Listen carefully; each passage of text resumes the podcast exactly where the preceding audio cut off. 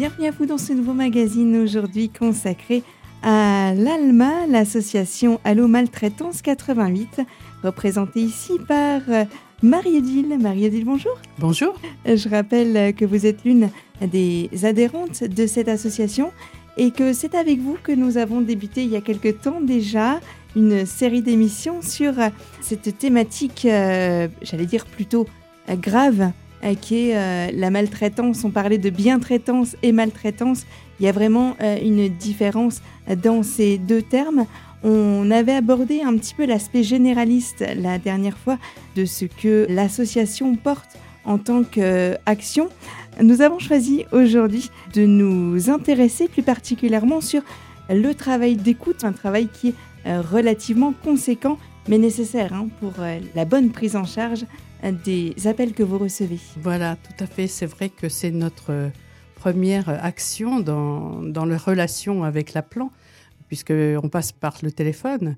Et euh, cette voix de, du téléphone, en fait, elle est arrivée euh, tout à fait, enfin pas par hasard, elle est arrivée dans les années 80 par le, Conseil de l'Europe de l'époque, où notre euh, président de, de l'ALMA, enfin, qui a créé ALMA à l'époque, participait. ils se sont rendus compte que en fait la maltraitance des aînés, euh, on en parlait très peu, et que euh, donc il était euh, très, comment très, il fallait absolument, c'était une urgence que de s'intéresser à cette maltraitance. Alors comment faire?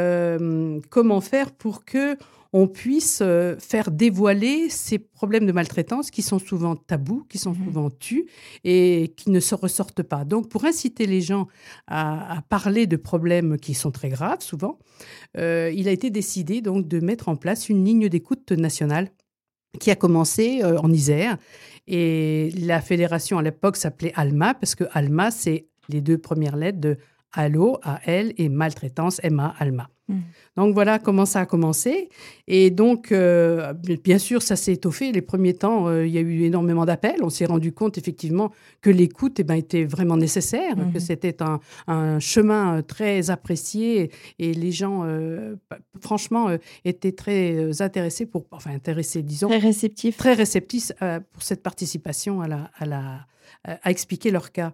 Et donc, en fait, ça, ça a explosé. Ça a commencé par les personnes âgées. Puis, en 2004, on a ouvert ça aux personnes en situation de handicap. La première fois à Nancy. L'écoute s'est ouverte pour ces personnes-là à Nancy.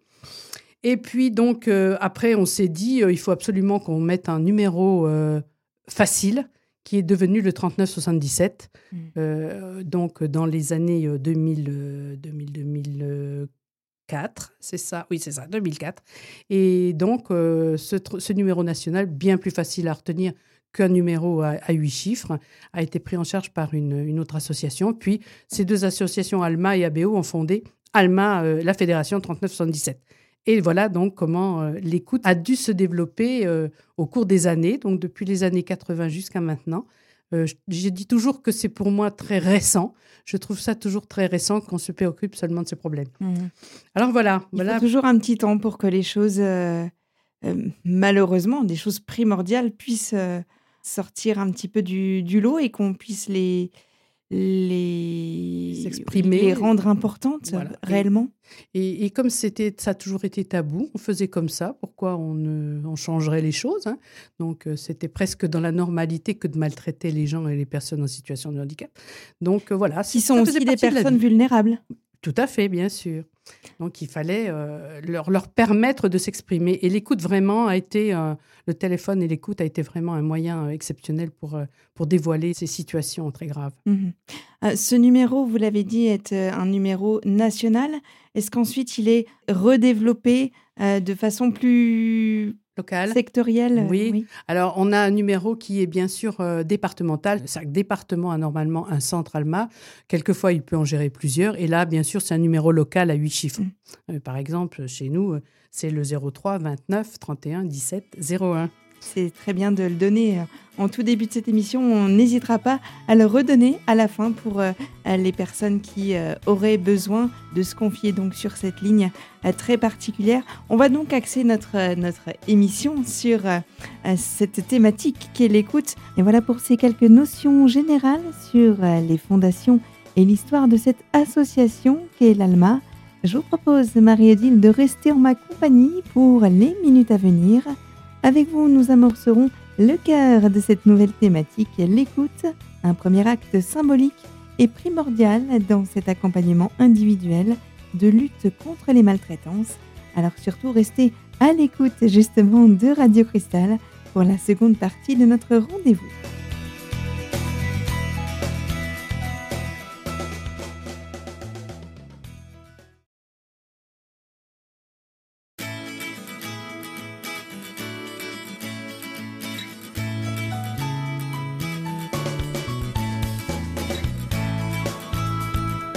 De retour sur les fréquences de votre radio locale, Radio Cristal, pour le second volet de notre rendez-vous consacré à l'association Allo Maltraitance 88, où j'ai d'ailleurs le plaisir de recevoir Marie-Odile, l'une des adhérentes de la structure. Et justement, de prime abord, lorsque l'on parle de la thématique d'aujourd'hui qui est l'écoute, l'une des démarches les plus importantes d'ailleurs de l'ALMA, on ne peut pas tout de suite imaginer que cette mission, entre guillemets, soit aussi complexe.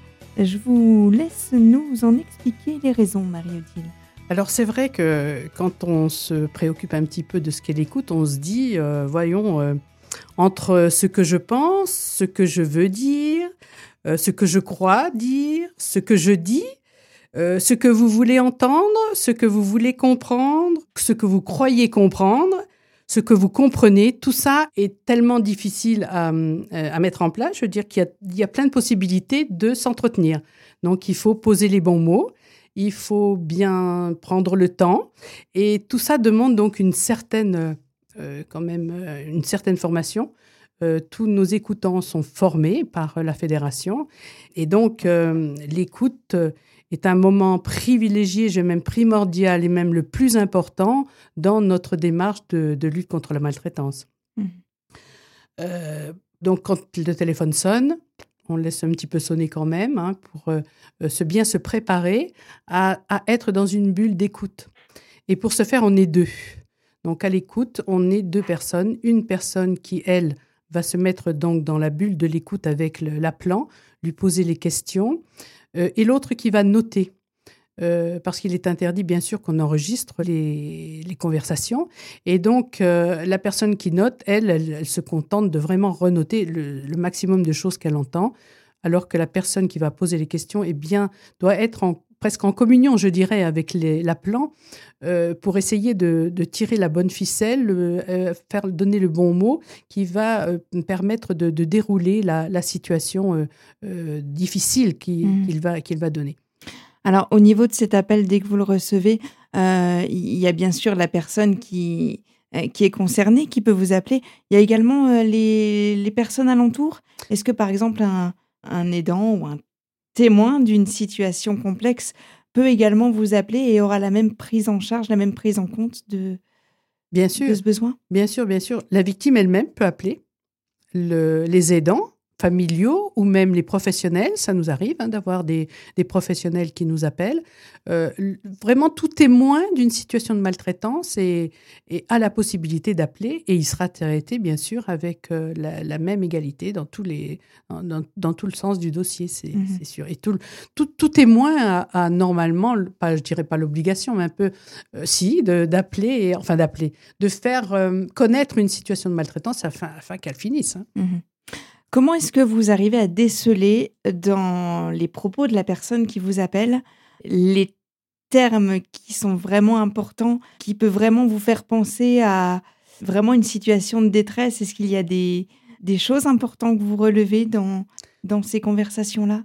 Alors, la, personne qui nous appelle, souvent, c'est déjà, euh, elle arrive à un, moment où elle ne supporte plus la situation qu'elle veut exposer.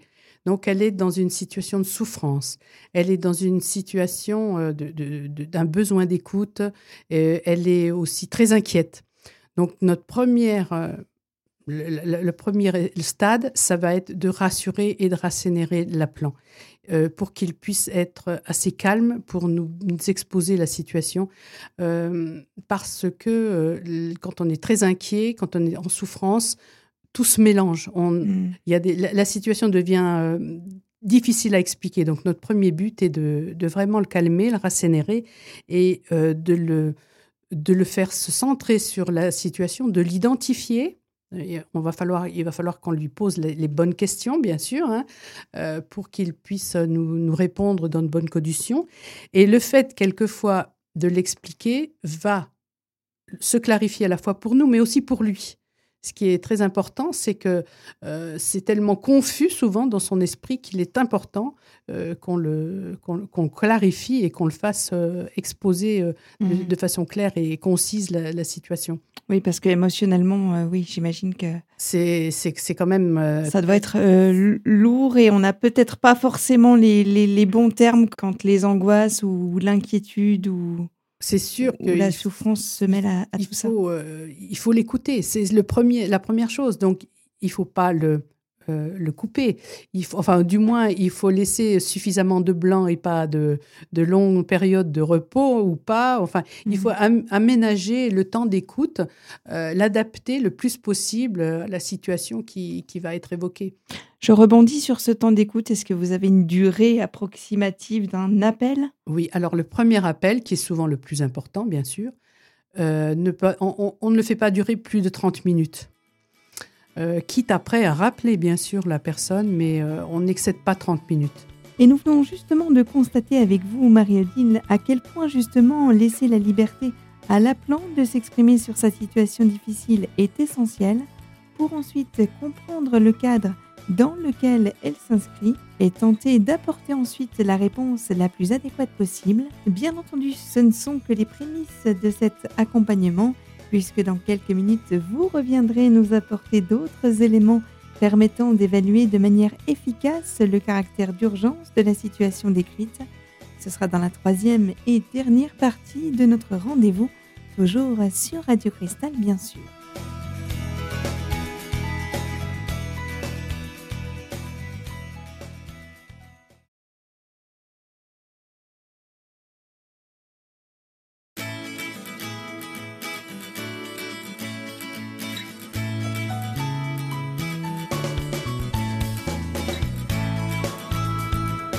De retour sur les fréquences de Radio Cristal où je suis toujours en compagnie de Marie-Odile, l'une des adhérentes de l'association Alma 88, association mise en lumière aujourd'hui. Et d'ailleurs, vous revenez sur l'importance de la reformulation des propos lors notamment du premier appel téléphonique. Je vous cède donc la parole sur ce sujet. C'est toujours important de la faire reformuler pour qu'on soit bien sûr des choses. Euh, on, repose des questions. Est-ce que j'ai bien compris ça? Est-ce que c'est bien ça que vous avez voulu dire? Pour en revenir aux petites questions que je disais au mhm. départ, c'est vraiment euh, qu'on soit sur la même longueur d'onde pour bien évaluer la, situation. Dès le premier appel, est-ce que vous donnez des clés euh, Je pense surtout en, en fin d'appel. Est-ce que vous amorcez déjà un, un début d'accompagnement, même si ça, commence dès, qu'on vous contacte, bien évidemment. Alors, euh, on, évite d'en donner le premier instant parce que on est, euh, il faut quand même qu'on on fasse une analyse de la situation. On ne peut pas, à brûle pour point, donner une solution qui sera peut-être pas forcément la bonne. Mmh Donc, on a besoin d'un temps de réflexion. Euh, ce temps va se faire en deux fois, c'est-à-dire que dans un premier temps, une fois qu'on a raccroché, euh, l'écoutant et la personne qui a écrit vont confronter la façon dont elles ont compris la situation, qui peut être différente. Euh, donc c'est pour ça qu'à deux c'est toujours mieux parce que ben euh, voilà des, petits mots qui n'ont pas eu le même impact chez l'une ou chez l'autre. donc on va faire un résumé de, ce qu'on a entendu et à l'issue, soit il nous manquera des éléments, ce qui arrive très souvent parce que on n'a pas fait le tour complet de la question, mmh ça n'arrive jamais. Et, donc, dans un deuxième temps, euh, on a une réunion avec des experts euh, qui nous permettent d'approfondir plus encore la situation, de refaire, reposer des questions euh, au niveau de la famille, au niveau du médecin, au niveau voilà, des, d'autres, problématiques. et on rappelle la plan pour préciser. Et c'est seulement à ce moment-là qu'on va éventuellement lui donner des clés. Et puis ça permet aussi de partager la problématique avec des professionnels qui seront concernés pour pouvoir aider ensuite euh, la personne qui vous a contacté. Voilà, c'est ça. Donc, euh, nos experts vont nous dire, eh bien, écoutez, voilà, ce serait plutôt juridique, ce serait plutôt une solution médicale, une solution sociale, ou une solution d'accompagnement, ou une solution médiatique, enfin de médiation. Ça, c'est certes, je parle, ma langue à fourcher, mais par exemple, on se refuse à avoir tout aspect médiatique. C'est-à-dire qu'on a par exemple eu des cas où une personne nous appelle en disant bah, Moi, je veux que ça passe dans les journaux, je veux que vous fassiez une intervention dans les journaux. Hors de question. Mmh. Ça, on, se refuse complètement à le faire. Protection des, des données. données bien sûr, même en accord avec la plante, ça, c'est pas du tout notre. Euh, c'est pas ce qu'on fera. Mmh. Donc, euh, bien sûr, alors euh, pour, pour bien écouter, bah, il faut un peu d'empathie. Hein. C'est ce que j'allais vous demander. Vous, vous, avez rebondi sur ma prochaine question. donc, donc, il faut de l'empathie, c'est certain.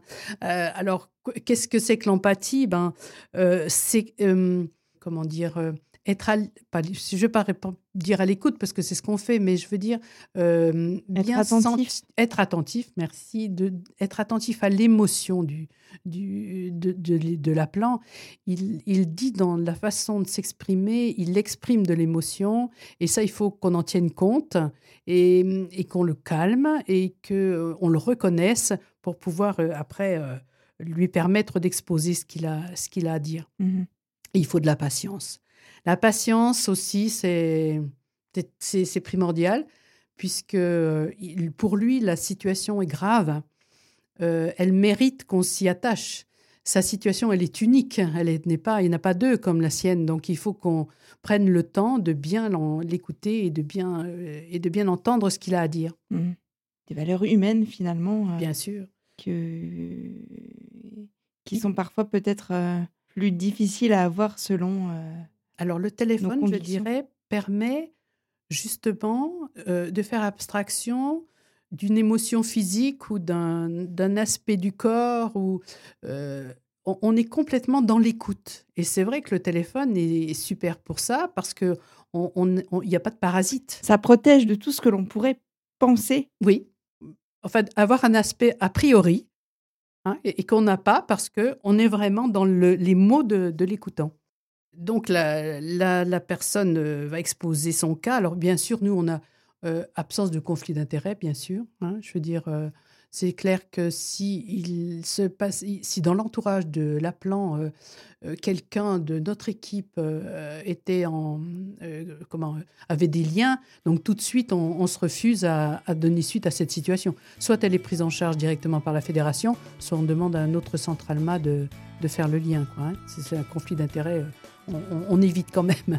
oui, vous avez toujours des, euh, de toute façon des, personnes tiers qui pourront intervenir, Tout à euh, quelle que soit la, la situation. Bien sûr. Marie-Odile, grâce à vos propos, nous avons pu constater et comprendre à quel point le rôle d'écoutant au sein de votre structure comporte une palette importante de valeurs et surtout de savoir-être mis au profit ensuite des différentes personnes qui vous contactent nous aurons d'ailleurs l'occasion de nous intéresser davantage sur ce rôle d'écoutant lors d'un tout prochain rendez-vous consacré toujours à votre structure, l'association Alma 88.